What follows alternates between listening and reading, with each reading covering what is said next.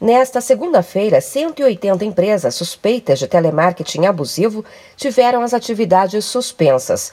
Tudo isso porque os brasileiros estão frequentemente recebendo uma ligação de telemarketing que oferecem empréstimos, produtos e serviços.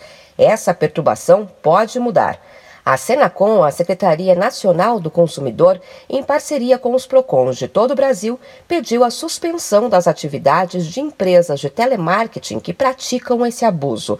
O objetivo é impedir as ligações que oferecem produtos ou serviços sem autorização dos consumidores e às vezes feitas com dados obtidos de maneira ilegal. A decisão foi tomada com base na quantidade de queixas registradas no SINDEC, o Sistema Nacional de Informações de Defesa do Consumidor, e também no portal consumidor.gov.br. As empresas bloqueadas fazem chamadas de robôs, com mais de 100 mil ligações por dia e duração de 3 segundos para conferir se existe uma pessoa que atende aquele número para listar como alvo de futuras ofertas.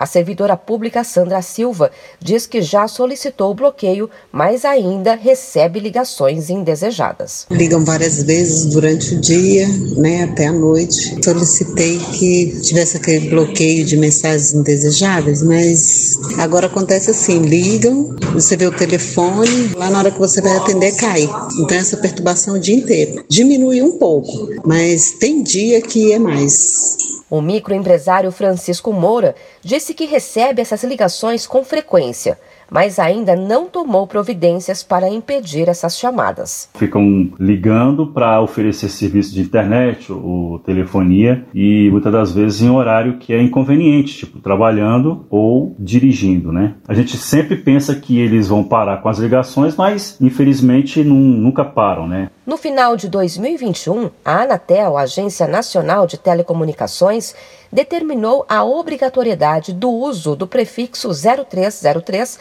pelas empresas de telemarketing para que o consumidor possa identificar a chamada e decidir se deseja atender ou não. Quem quiser restringir essas chamadas também pode se cadastrar no sistema virtual no aplicativo Não Me Perturbe. E se você quer ajudar a acabar com o telemarketing abusivo, uma consulta pública está aberta até o dia 8 de agosto para receber sugestões de consumidores por meio do sistema Participa Anatel na internet. De São Paulo, Luciana Yuri.